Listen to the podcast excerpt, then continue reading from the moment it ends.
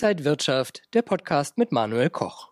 Ja, den schnellsten Zinsanstieg der letzten 40 Jahre, den haben wir gesehen. Jetzt ist die Frage, wie lange machen EZB und FED noch so weiter? Haben wir das Top jetzt schon erreicht oder bald erreicht? Und was passiert dann? Das bespreche ich mit Jessica Schwarzer, Buchautorin und Finanzjournalistin. Jessica, schön, dich hier auf dem Frankfurter Börsenparkett zu sehen. Danke für die Einladung. Sehr, sehr gerne. Ja, endet der schnellste und stärkste Zinsanstieg seit Jahrzehnten jetzt wirklich schon? Und was passiert dann?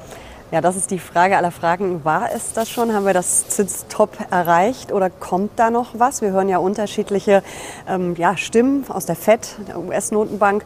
Ähm, es könnte noch ein Zinsschrittchen kommen. Mal schauen. Das wissen wir in ein paar Wochen. Und äh, ja, die EZB wird sicherlich äh, noch ein bisschen nachlegen. Es hängt ja alles damit zusammen, wie schnell die Inflation sinkt. In den USA geht das schneller als bei uns, aber da sind natürlich auch schon nach elf Zinsschritten ähm, die Zinsen deutlich höher als hier. Wir liegen da bei 5,25 bis 5,5 Prozent beim Leitzins, bei der EZB 4,25. Also mal schauen, ähm, wie lange das ähm, noch dauert mit den Zins. Ja, Anstiegen, aber ich denke, das Top ist fast erreicht. Also viel wird da nicht mehr kommen. Wie lange könnte das dann so dauern?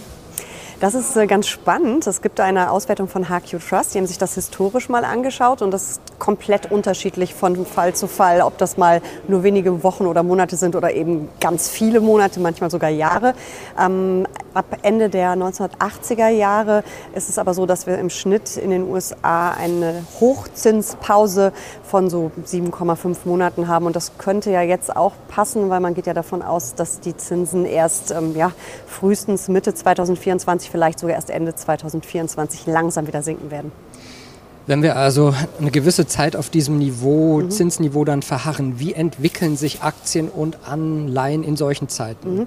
Auch das äh, haben die Experten sich genauer angeschaut. Äh, wenig überraschend wahrscheinlich, dass Anleihen weiterhin gefragt sind. Klar, wenn die Zinsen oben sind, wir haben eine Hochzinspause, dann lohnt es sich natürlich da zu investieren. Äh, was mich ein bisschen überrascht hat, dass auch Aktien ganz gut gelaufen sind in diesen Phasen. Also obwohl die Finanzierungskosten für Unternehmen recht hoch sind, laufen Aktien weiter gut. Qualitätsaktien vor allem, also solide Titel. Spannend ist dann, was passiert, wenn die Zinsen wieder sinken.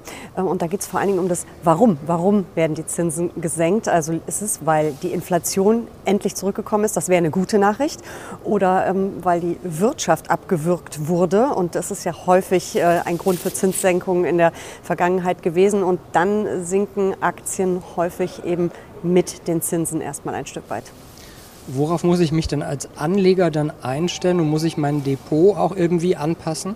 Das kommt natürlich wie immer auf die persönliche Strategie an. Wenn ich langfristig unterwegs bin, muss ich das wahrscheinlich nicht. Dann kann ich vielleicht das ein oder andere Schnäppchen machen ähm, oder vielleicht jetzt auch mal die Anleihequote leicht hochfahren. Äh, wenn ich aber sehr kurz und mittelfristig unterwegs bin, dann sollte man schon genauer hinschauen, gerade auch bei den Laufzeiten der Anleihen, was wähle ich da ähm, und bei den Aktien sicherlich auch ein bisschen mehr auf Qualität setzen, weil es natürlich, äh, wenn die Finanzierungskosten Kosten so teuer sind für Unternehmen, gerade für die Jüngeren, für die, die noch nicht so solide dastehen, ähm, ein bisschen schwieriger wird. Aber es wird auf jeden Fall äh, spannend werden, wenn die Zinsen nicht mehr steigen, da bin ich sicher und für uns auch wieder weitere Themen zu besprechen. Dankeschön an die Buchautorin und Finanzjournalistin Jessica Schwarzer hier auf dem Frankfurter Börsenparkett und danke Ihnen und euch, liebe Zuschauer, fürs Interesse. Alles Gute und bis zum nächsten Mal. Und wenn euch diese Sendung gefallen hat, dann abonniert gerne den Podcast von Inside Wirtschaft und gebt uns ein Like.